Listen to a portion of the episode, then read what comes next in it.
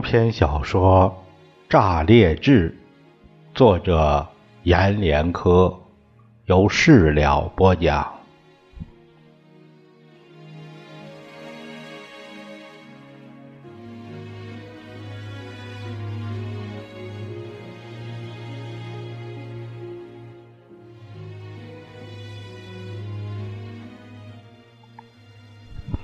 明辉。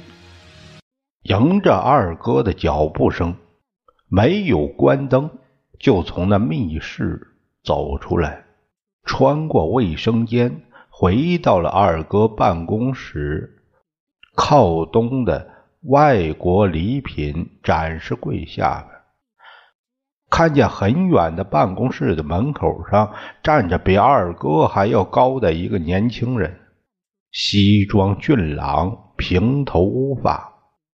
脸上白的连一星血色也没有，胳膊弯上夹着公文包，颜色黑到假的尖，可那脸上柔灿的笑却是千真万确。我是孔市长的刘秘书，孔市长为了炸裂市，身为超级大都市，又要连夜去首都汇报了。市长登基前。让我回来问问你，家里有啥事儿，让你这么着急？明辉怔怔的立在门口，末了一会儿，他回答说：“家里没有丁点事儿，可我就想见见他。”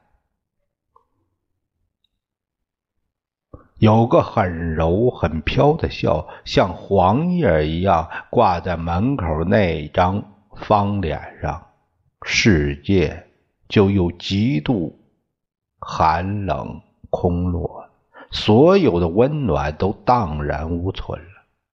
明辉看见他的二哥又从他的眼前飘走了，像一股细风从一道门缝。一吹，就不见去哪儿了。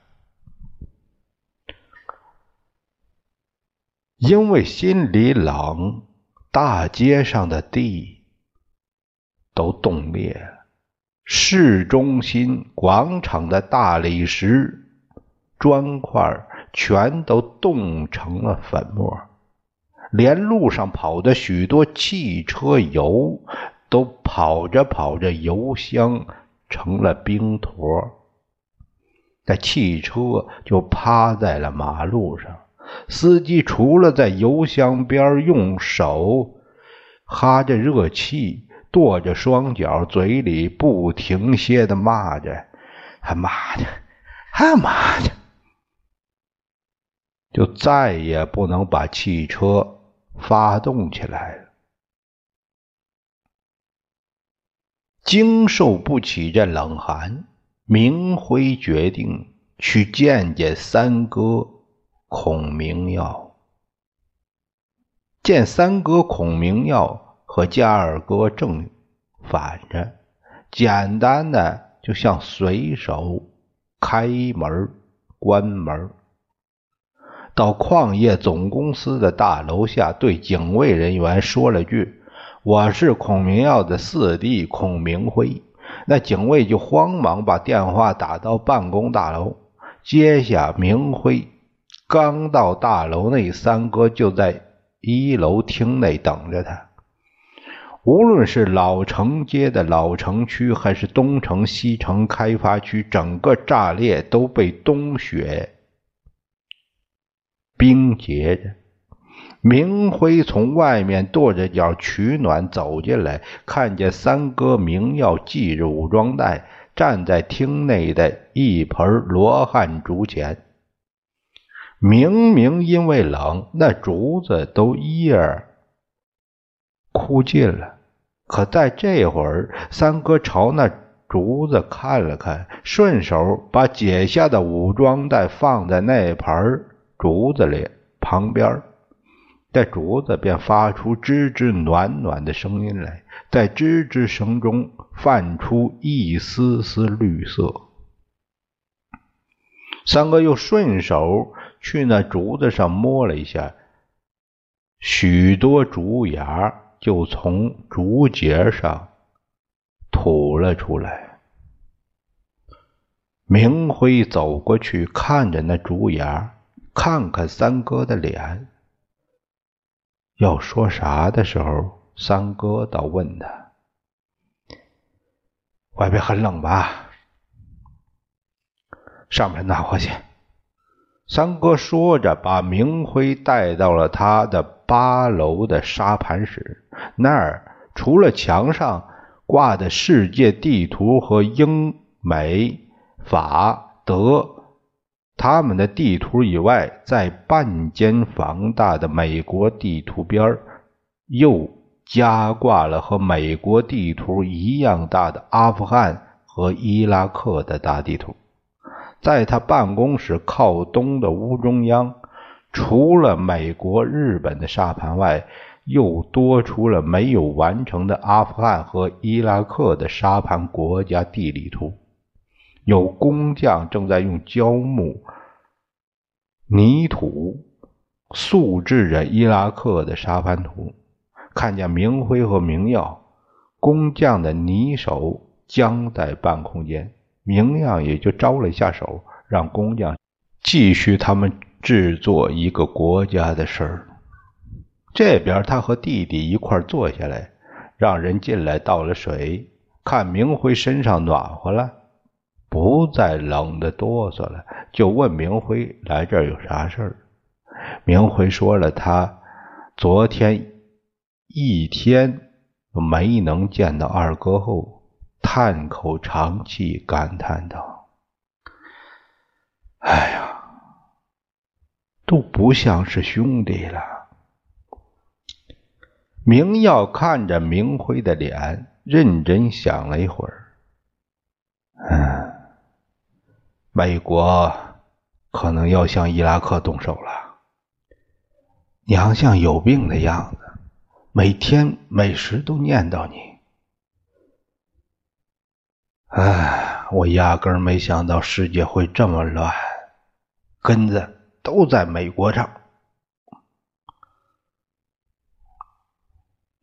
倒是大哥大嫂现在和好了。明耀又沉默了一会儿，问：“嗯，你是想让我把二哥从市长的位置上拉下来吗？是想让他回家跟二嫂过日子？”明辉不知道在说该说什么，他就望着三哥明耀的脸。明耀最后看明辉最终不说话，他就轻声断然的说：“兄弟，你走吧，现在拿下二哥太早，还不到对二哥动武的时候呢。家里的事儿你先忍让着。”等东欧那边乱局眉目清楚了，三哥把世界收拾太平了，二哥不回家，三哥可以把他押送扭回去，可以组织弟兄们好好坐下吃顿饭，说说家务事儿。然后三哥就从凳子上站起来，要送明辉出门离开那样。明辉也就站起身，把没喝完的茶杯朝桌上推了推，睁着惊恐不安的眼，看着三哥又过去交代那制作沙盘图的匠人，把巴格达的城市再放大一倍做出来，最好把每条街巷都清清楚楚的建在沙盘上，然后就过来送着明辉。下楼，娘死了。一暖笑着离开了这脉冷世界。天，他自己都想不到，这年冬天会这么冷。明辉从三哥那儿离开后。他是跑着回家的，匆匆到家，关上院落门，第一眼看到院里的老榆树，水桶粗的树身被冻裂开几道一指宽的缝，露出白花花的木茬，看见忘在院里窗台上的一个吃饭碗。被冻碎成碗片落在窗台和院落间。从外面走进里屋，看见挂在床里的碗口大圆表，时针分针动的不走了，红色的秒针被冻的落下来，像一根针。刺扎在被子上，明辉呆住了，站在门口愣一会儿，他转身就朝上房的里屋跑过去。娘娘！他边跑边叫，声音被人像劈开的竹子那样。不等他跑出自己的屋，那声音就把上房的屋门推开。等到他到了上房屋门口，你没事吧，娘？没事吧，娘？这连续的急叫声把娘睡的里屋门帘撩开。等他一下跳过。屋门槛儿，冲进娘睡的屋中间，看见娘还依然那样仰躺在床铺上，脸色不再是他离开前的红润和光亮，而是有些青紫和灰白。娘侧身面朝里，双眼微睁微闭着。好像他从墙上看见了啥，也好像穿过那墙壁，正有外面世界的寒冷袭在他脸上。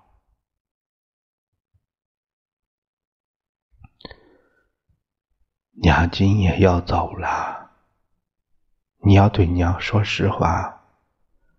你大哥大嫂和好了。二哥二嫂见面和好没有啊？你三哥成家没有？他媳妇是咱炸裂老街的吗？你已经是老街年龄大的了，不结婚过日子是娘丢不下的事儿。明慧呀！娘，最后用细微的声音叫着他：“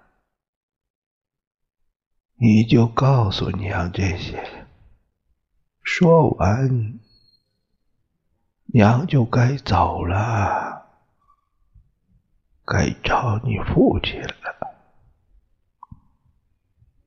明辉不知道自己为啥在转眼间变得那么镇定。和淡然，像娘的死，他早就知道那样。听完了娘的话，他慢慢朝前走了几步，站在屋中央，像竖在娘的床前的一炷香。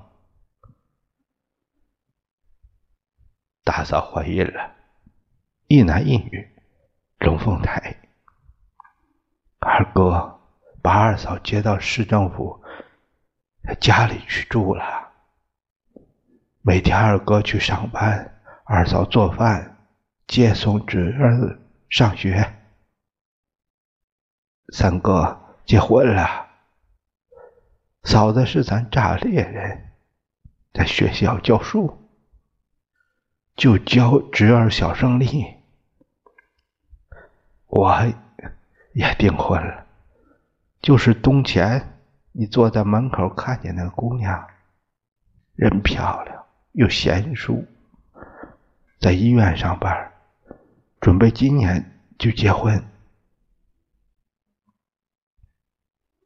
说完这些话，娘在床上翻个身儿，面对明辉，脸上又微微露出灿然的笑，然后那笑持续了几秒钟，他就把眼睛久久远远闭上了。安葬母亲时，二哥刚好签字下文，让炸裂市的天气好起来，于是天变暖和了。太阳在头顶暖得让人想把棉衣脱下来。终于接通二哥的电话后，在电话上通知二哥说娘死了。二哥在电话那头说，炸裂成为超大城市，快要批准了。问他：“你回来奔丧吗？”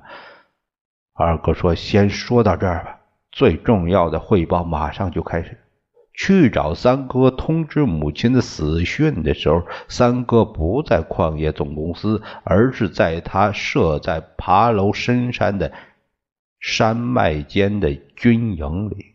那天，三哥正穿着军服，在给他的队伍开着春暖训练动员会。说日本又有右翼登上钓鱼岛，台湾地区那边有人立宪台独了，而美国用最先进、残暴的现代武器推翻了阿富汗和伊拉克的现政权，现在借了咱那么多钱，又让咱的货币升值，逼得咱都想从京城的楼上跳下来。德国原来是说好要卖给咱们武器的，现在翻脸不卖了，连邻边细小的如一根草似的越南也在咱的岛上开采石油了。还有一个国家的印刷厂把咱的岛屿画在了他们版图上，新的地图就要开机印刷了。那去通知三哥明耀回来奔丧的，回来对孔家说了一句话：“自古英雄没有忠孝两全的。”和大哥大嫂一道给孝着的母亲穿了衣，入了关，不惊动任何老街人，就把母亲。埋在祖坟里，那场少见的大冬雪，在阳坡的朝阳里已经融化静尽，而背阳的阴坡间还白雪皑皑，有寒气从那儿飘散着。远处炸裂的高楼，在这只能看到一片顶尖儿。就像只能望见峡谷林地的一片林梢一样，而背后哪家矿山开采厂隆隆的机器声和炮声，却总是不间断的响过来。将母亲埋在原来父亲的旧坟里，明辉和明光。兄弟两个都累了，坐在那坟前歇一会儿，望着城市的楼顶、矿采的烟尘和对面山坡上的雪，听着山那边火车开过的声响和飞机场降落的轰鸣。大哥明光对四弟明辉说。我们回去吧，该吃午饭了。中午我们吃饺子。他们就都站起来，扛着铁锹准备走。到这时，大哥又朝四弟明辉身边靠一步，笑着轻声道：“你大嫂怀孕了，是个男孩。”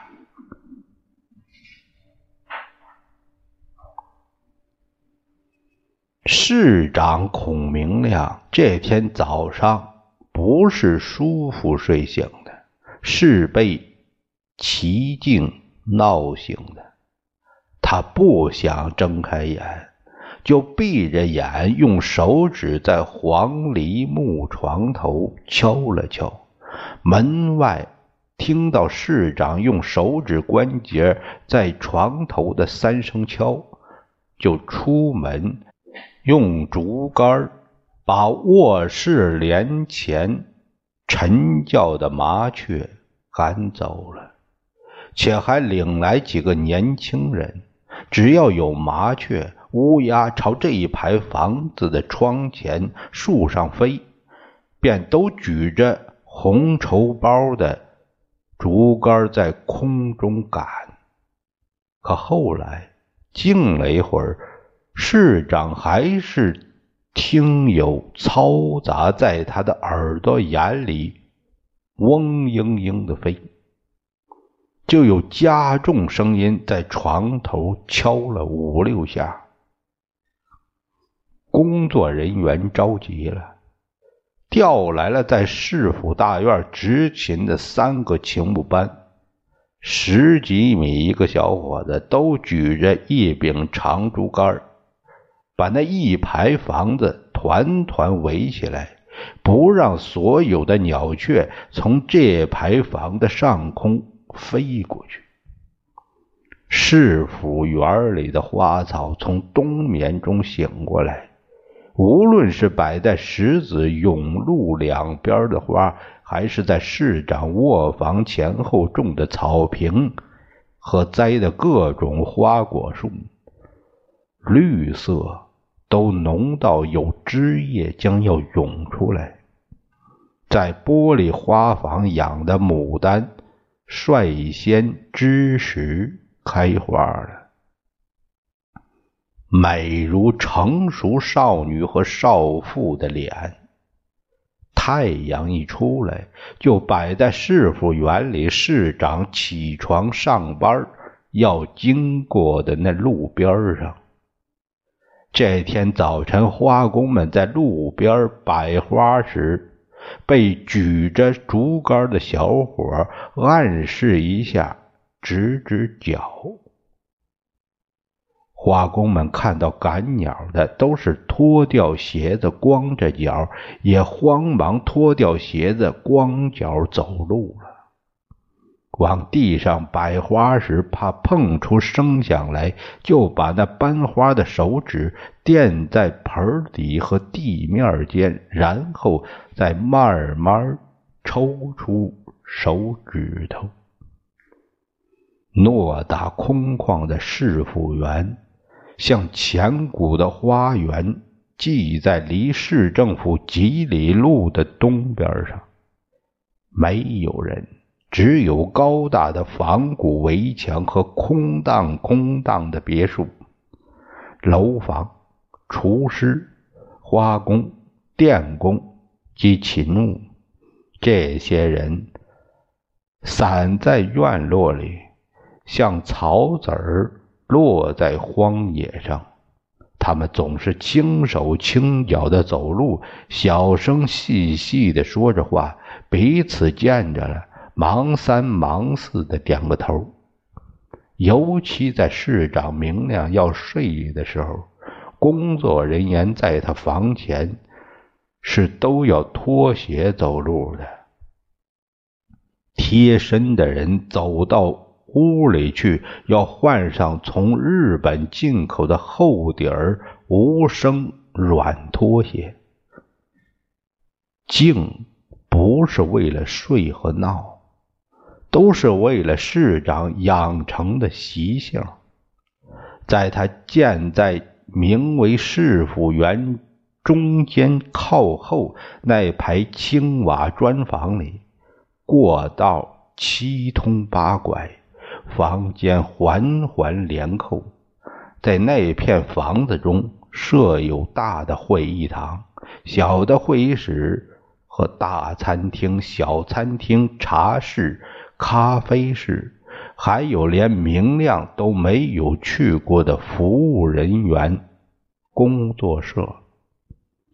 在他的卧室内，有事儿了，他不打电话，也不按电铃，他用手指敲敲桌子和床头，服务人员就知道他有什么事儿了。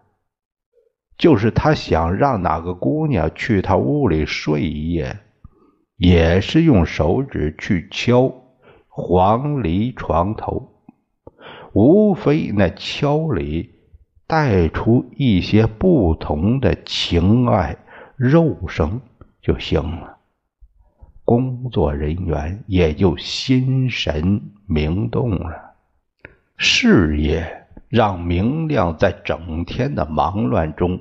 更加息了静。早晨间，除了太阳出来的照晒声，其余本就没有丝毫的人声和响动。就连工作人员举着竹竿脱掉鞋子赶鸟，也是屏住呼吸。可却在这静里，明亮还是觉得有声音。最后。颇烦着，想要大敲床头时，他猛然想起那声音，果造不是来自市府园里了，而是来自他脑里的奇境和他独居市府园的记忆。于是，要大敲床头的手指僵住了。